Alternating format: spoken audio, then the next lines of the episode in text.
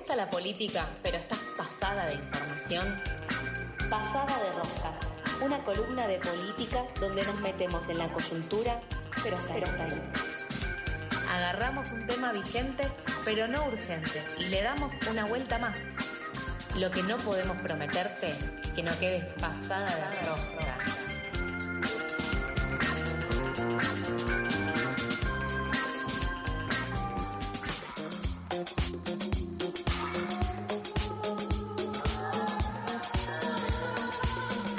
8 y casi 21 de la mañana, vamos a arrancar con la sección de política. No sé si estuviste siguiendo lo que sucedió ayer en Chaco. Eh, no lo estuve siguiendo, lo vi al final. ¿Viste el final? Vi el final, dije, no no voy a ver todo. Ayer tuve un día difícil, así que ¿Sí? así que dije, bueno, la noche leí un poquito y me enteré. Bien, bien, muy bien. Igual en las elecciones tampoco tiene tanto sentido estar con el minuto a minuto. Pero porque no te no puedes saber nada. No, y además hay 5% escrutado y de repente hay 5 puntos que van y vuelven. Yo en un momento pensé que por ahí no es que se iba a dar vuelta, pero sí no iba a llegar.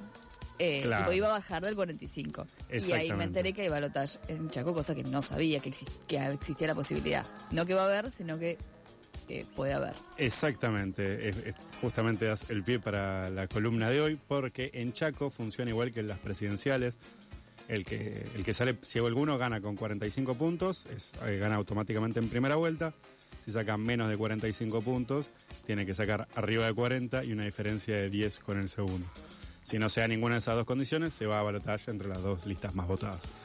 No se dio, que era a lo que apuntaba Jorge Coqui, Super Coqui como... Super Coqui Capitanín. Super Coqui como decíamos en, el grupo. Eh, no se le dio, no llegó, perdió en primera vuelta, no pudo forzar el balotaje. Recordemos que en Las Paso Juntos por el Cambio, que había, bueno, la, quien salió ganador, digamos, Leandro Esdero, que ganó su interna en Las Paso, y que como agrupación, como lista, eh, como coalición, mejor dicho, le ganaban al Frente Chaqueño, que es la versión de Unión por la Patria en Chaco, pero Coqui había salido como el candidato individualmente más votado, había sacado cerca de 200.000 votos. Entonces, si bien en los porcentuales no le daba, estaba la esperanza de que eh, la lista que perdieron Juntos por el Cambio no se quedara con todos los votos la, lista que ganó, claro, que ganó. Y te, pero te pregunto, eh, ¿la UCR le gana en las paso al PRO o como Porque entiendo que dentro de Juntos por el Cambio, Leandro es un candidato de, del UCR. Claro, exactamente, sí. La, UCR que viene como encabezando estas victorias eh, provinciales de Juntos por el Cambio, también algo que tiene que ver mucho con la estructura que tiene la UCR en las provincias históricamente.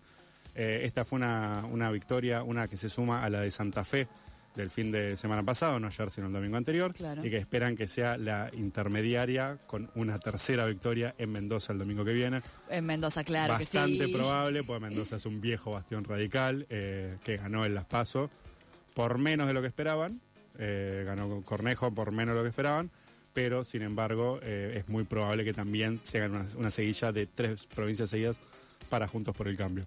Esto, eh, sin embargo, no quiere decir necesariamente que se pueda trasladar a lo nacional, como es lo que venimos diciendo siempre. Yo que un poco lo pensé en un momento con la nacional y de repente es como que en las pasos nacionales dijimos, ah, no, no había que trasladar nada. No, además de las pasos nacionales, por ejemplo, en Chaco, eh, en las nacionales, en las pasos nacionales ganó Unión por la Patria. Claro. Una de las cinco provincias en las que ganó, uno ganó Unión por la Patria, ayer perdió a nivel gobernador, entonces no es una traslación que se pueda hacer directamente. Eh, estábamos diciendo que esto es un mal resultado para eh, Unión por la Patria, porque viene cuesta arriba en una campaña muy complicada, con una economía bastante deteriorada, con un candidato presidente que es el ministro de Economía, una fórmula. Ahí estamos complicados. Un truco rarísimo que nunca se ha visto. Si le sale, la verdad que me saco el sombrero. Eh, pero bueno, esto se suma además de que en Chaco junto con Santiago del Estero, Formosa, Buenos Aires y Catamarca, eran las únicas provincias donde Unión por la Patria había ganado a nivel nacional en las PASO. ¿Y ya votaron gobernadores el resto de, las de estas provincias? Eh, sí. sí, sí, sí, sí, Bueno, Santiago del Estero, bueno, Buenos Aires no. Buenos Aires no, Buenos Aires no, que junto con la presidencial el 22 de octubre, pero sí Santiago del Estero, Formosa y Catamarca. Eh, para Juntos por el Cambio es la quinta provincia que le sacan el peronismo en lo que va del año, junto con San Juan, San Luis, Chubut y Santa Fe.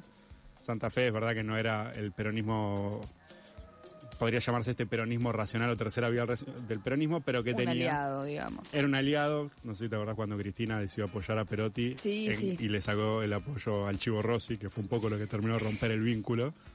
no hay un resentimiento muy explícito, pero fue un poco lo que terminó de desmerilar el vínculo con, con el actual candidato a vicepresidente de Unión por la Patria. Eh, esto también representa un retorno del radicalismo a la provincia después de 16 años. El último radical que había estado en el sillón de, la gobernación de Chaco había sido Roy Nikish, que perdió contra Coqui en 2007. Ok. Eh, Coqui iba por su cuarto mandato. Tuvo dos mandatos. Después se fue, va, después fue intendente de resistencia. Claro, después vino el Pepo, Domingo Pepo, y de, que estuvo cuatro años nomás, y Capitanich que volvió en 2019 hasta 2023, que va a tener que dejar porque no, no logró la reelección. Eh, para Juntos por el Cambio también, obviamente, siempre lo hablamos, creo que la semana pasada con Rolo, siempre que uno gana dice, bueno, esto es un ejemplo para todo el país y siempre uno pierde dice, bueno, no se pueden nacionalizar, las, provincias. Obviamente fue Patricia Bullrich junto con eh, el gobernador de Corrientes, Gustavo Valdés. Tremenda lo que dijo Patricia Bullrich, está eh, muy violenta. Todo lo que ve es, eh, kirchnerismo y... Sí, es como, no, no dijo sacamos a los kirchneristas, pero es como algo así. Público en sus redes. Es como saca el filtro de café usado y dice, lo voy a tirar a la basura como el kirchnerismo. Está como todo el tiempo. Totalmente. en todo lo que ve. Sí, exactamente. Fue junto con Carolina Lozada y Luis Nayenov y también con Ricardo López Murphy, alguien que todavía está ahí pululando, no se sabe bien para qué. Eh, y dijo exactamente en Twitter, Chaco libre de kirchnerismo, titula ah, en mayúsculas. Y pone, qué enorme alegría nos dieron los chaqueños, quiero felicitarlos por el gran paso que dieron hoy para liberar su provincia del kirchnerismo.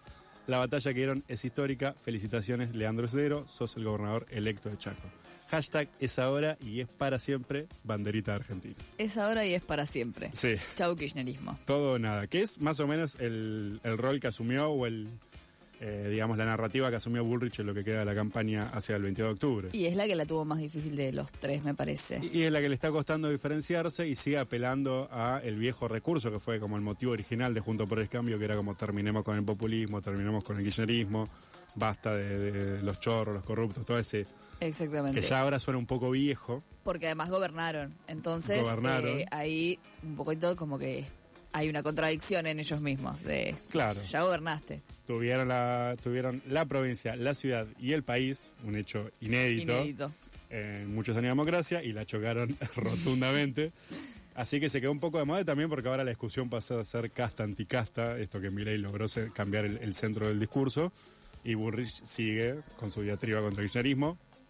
Se ve que, le queda muy poco tiempo para virar y está jugando las últimas cartas a que eso le permite ingresar a un balotaje. Vamos a ver qué pasa ahora. No falta tanto, ya viene el... Eh, apenas un mes y cuatro días. 18, ah, de, 18 de septiembre. Y ahora es el debate, el 1 de octubre. El 1 de octubre es dos semanas. El, debate, vamos a hablar de eso, después vamos a hablar de eso, a ver, a ver si pasa algo divertido, porque en general suelen ser a veces medio cartonados, pero bueno. Se votó, eh, se eligieron los temas ya, ¿o no? Mira, ¿sabes? Te digo, la verdad no lo sé. Creo que vi un tuit de Miriam Breckman, creo que vi un tuit de Miriam Breckman, o sea, escuchen, eh, chequeado. chequeado, que eh, derechos humanos y vivienda. Ok, ok. Pero a chequear. A chequear. Bueno, les damos una, información semi confirmada de que es posible que estén los temas. Eh, no, la verdad que no, no lo vi, pero te, tomo la palabra, te creo. Y también el que se, aprovechó para sumarse al triunfo fue Macri, que puso Vamos Chaco, orgulloso el mensaje de cambio que eran con fuerza y convicción los chaqueños hoy. Empieza una nueva etapa y una nueva oportunidad para la provincia. Felicitaciones al gobernador electo Leandro Esdero y confío que con Patricia vamos a llevar el cambio a todo el país un poco impostado para disipar estos rumores que no paran de correr, de que Macri por lo bajo, va, más que rumores, también le consiguió financistas a Milei, le puso a algunos amigos encargados a, juntar fondos. Esta sobreactuación de apoyo a Patricia para disipar un poco la duda que en verdad está jugando a dos puntas o que lo ve ganador a Milei incluso y que ya está tratando de arrimar el bochín para ese lado, digamos. Eh, ahora, ¿quién es Leandro Sledo que ganó ayer con el 46,13% de los votos.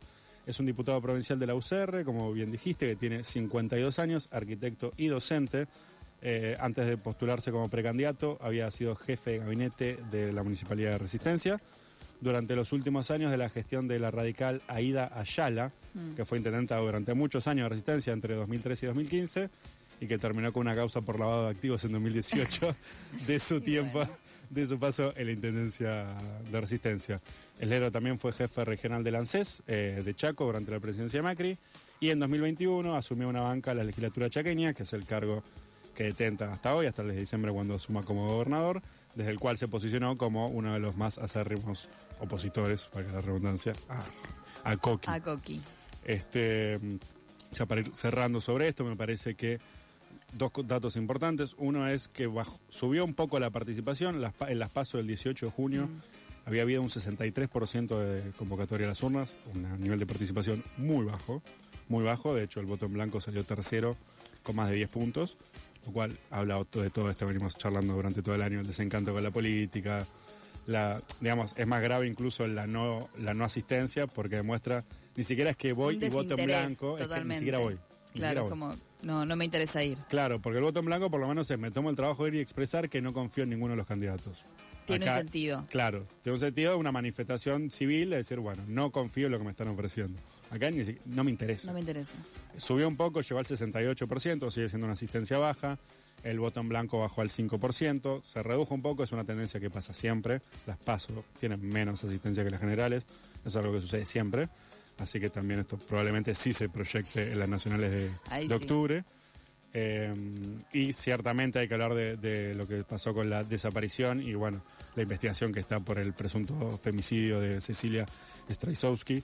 Eh, uno no puede decir que fue eso lo que le lo que le costó la elección a, a Capitanich. Pero es, es bastante pesado. Ciertamente, sí, eh. porque no fue, no era un femicidio que además estaba vinculado con el llamado clan Sena, ¿no? Eh, Emerenciano Sena, que es un dirigente social muy importante en Chaco, que tenía muchos vínculos con el Frente Chaqueño. Está involucrado él, está involucrado su mujer Marcela Cuña y su hijo César Sena, que estaba saliendo, eh, que tenía una relación con Cecilia Stradisowski. Eh, todavía está en la investigación, junto a otros cuatro que están acusados por encubrimiento. Hay muchas, eh, se encontraron restos de sangre, restos óseos, digamos. Hay bastantes indicadores de lo que sucedió. Todavía no está cerrado, después se está por elevar a juicio oral. Eh, pero eso ciertamente fue uno de los factores que más le, costó a, Capitanich, que trató de despegarse lo más que pudo, como pidiendo la previsión preventiva, conformándose como querella para hacer la investigación pero se ve que, afectó claramente su, imagen. Bueno, buena columna, este, me gustó. Conductor y columna. Eh, bueno, bien. Es, sí, sí. Es como, eh. me escucho demasiado hablar, no estoy acostumbrado. No, está bien, está bien. Estábamos escuchando Pasadas de Rosca. Em, con Nacho Marchiani, ¿está bien? Marchín. Marchín, bueno, viste que Marchiani, ahí me agregaste una Te agregué una ¿Es con Chuch o con Cook? No, es Marchini o Marchini. Marchini, Marchini. Nacho Marchini, pasada desde Rosca. Pueden escuchar el resto de sus columnas por Spotify en arrobas pasadas por alto. De todas las columnas nos encuentran ahí y nos vamos a una tanda y ahora volvemos.